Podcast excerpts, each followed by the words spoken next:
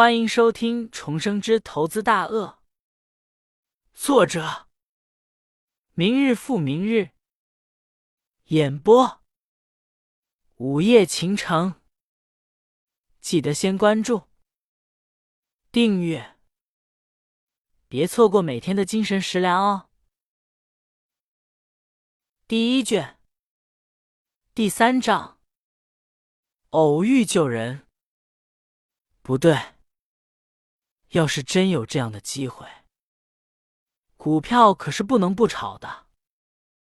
他进入股市之时已经是二零零七年的四月末，而牛市开始之时却是在二零零六年的六月。那时只要随便买一只股票都会大涨的，赚钱就跟捡的一样。自己有这样好的机会而白白浪费。岂不是一个傻子？想想，也就是还有一年的时间才进入牛市，现在自己正好可以做一番前期的准备。要是那时进入股市，一定会赚翻了的。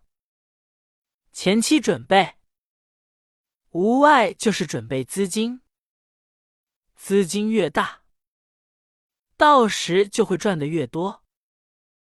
而自己这时好像还是有一些钱的，不过想到在十一月份美女老师走了之后，就跟一些狐朋狗友打的火热，花钱像流水一般，才把钱花光的。现在只要不跟他们在一起，这个钱自然就可以作为炒股的一部分本钱了。不过那时跟那些人一天花天酒地的。不时都有的妹妹陪着，想干什么就干什么，还真是够爽。还真是有些舍不得那种生活。只可惜那时钱花的差不多的时候，他们都是理都不理自己。这一点可是让贺飞最为生气的。他一直跟他们都讲义气，论哥们。可是他们根本就把他当成了一棵摇钱树，钱没有了，就一脚把贺飞踢了。所以是绝不能留恋那种生活了。现在他先考虑的就是看看自己现在还有多少钱。记得这时候自己已经开如胡花了。到了银行，把身上的那张银行卡查了一下。还好，里面还有四十一万多点，另外身上还有一千多元的现金，这些资本已经是不少了。再想到自己的房子现在还值点钱，用这些钱炒股却也不算少了。贺飞又想了想，在那两年之中，到底有什么可以利用来赚一些钱的？要不然牛市还要差不多一年时间才会来，这段时间他可就是坐吃山空了。不过在这两年的经历之中，除了花钱还是有很多印象之外，赚钱的地方还真是没有什么。这样想了一会，贺飞心里还是非常感激那老天给自己的这一个机会。不由抬头对头天蓬喊道：“谢谢你，老天！是你让我有了这样一个重新做人的机会，我一定会好好的把握的，绝不会让自己重蹈覆辙的。”又想了想今天生的事情，那美女老师的倩影顿时在他的脑子里清晰起来。她是那样的漂亮。又是那么的温柔，对自己又是那么的关怀。那小手拉着自己的手时，真是舒服之极。他身上的气味又是那么芬芳。现在回想起来，鼻中好像还有那种淡淡的幽香。不过想到自己那时扑到美女老师肩膀上流眼泪之时，贺飞不由老脸通红，自己一个男子汉大丈夫，竟然在一个女人肩头上痛哭，这可真是太丢面了，以后都没有脸再见美女老师了。姑姑，肚子这时竟然是提出了抗议。贺飞这才想起，从打回来。还是什么也没有吃过呢，家里什么吃的东西也没有。他吃饭都是到外面的饭店去吃的，这也是他花钱快的一个原因。不过此时还是要去的，否则肚子就受不了了。贺飞的家是在一个小区里，穿过一条偏僻的小街，那里就是一排小饭店。平时贺飞都是在那里吃饭的。想到足足有一年多没有到那里吃饭了，贺飞还是很怀念的。点了两个平时比较喜欢吃的小菜，又给自己要了一瓶啤酒。这两年酒是没少喝，贺飞的酒量也算是可以了。虽然这时只有一个人，但重生回来。还是一件很值得庆贺的事。贺飞的心情也是相当不错，就着小菜，喝着啤酒，倒也是一件很轻松惬意的事情。不过还是有一些不足，要是有人跟他对酌就更好了。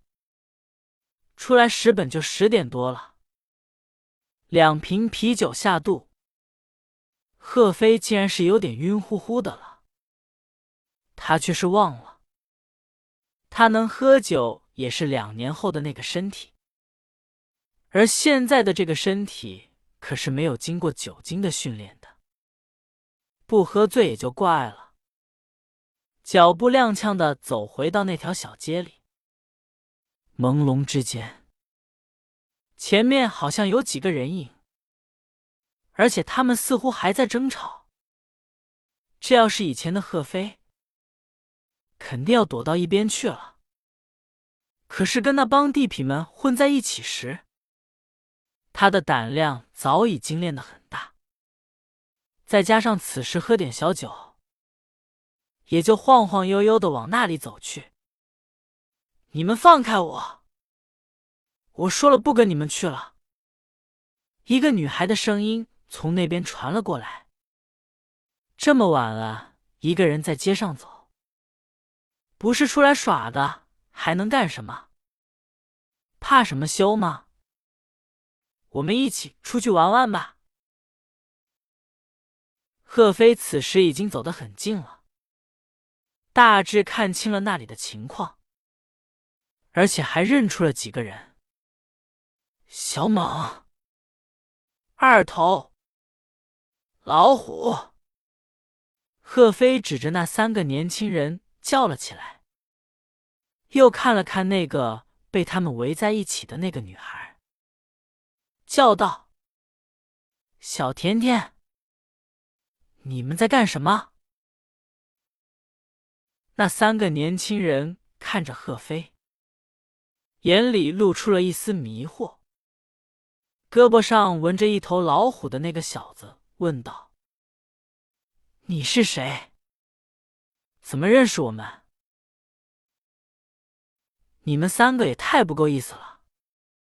老子有钱时，你们三个天天跟着我转；等老子一没钱，你们马上就不鸟我，全是王八蛋！你放什么狗屁呢？”我们又不认识你，趁早给我滚开，否则别怪我们不客气。老虎对着贺飞就扬起了拳头。好，你们竟然敢说不认识到我，老子今天就教训教训你们！贺飞大叫了一声，已经是向那三个人冲去。这三人就是贺飞后来认识的三个小混混。正如贺飞所说，他有钱时，他们三个整天跟他混在一起，一起喝酒，一起玩，一起泡妞。可是贺飞的钱花的差不多之时，他们三个却是马上闪掉了。贺飞每当想起他们三个，都是气不打一处来。此时也忘了他已经是重生到还没有认识他们之前，借着酒劲就想去打他们。妈的，还敢动手！老虎挡开贺飞的胳膊。一拳就击在了贺飞的肚子上，而那里正是胃部所在，顿时把贺飞打得弯下了腰，嘴里咽出了一大口啤酒。小子，你真是找死！旁边的二头过来，照着贺飞的腰部就踢了一脚，贺飞的身体马上就成了滚地葫芦。本章结束，记得留言评论哦。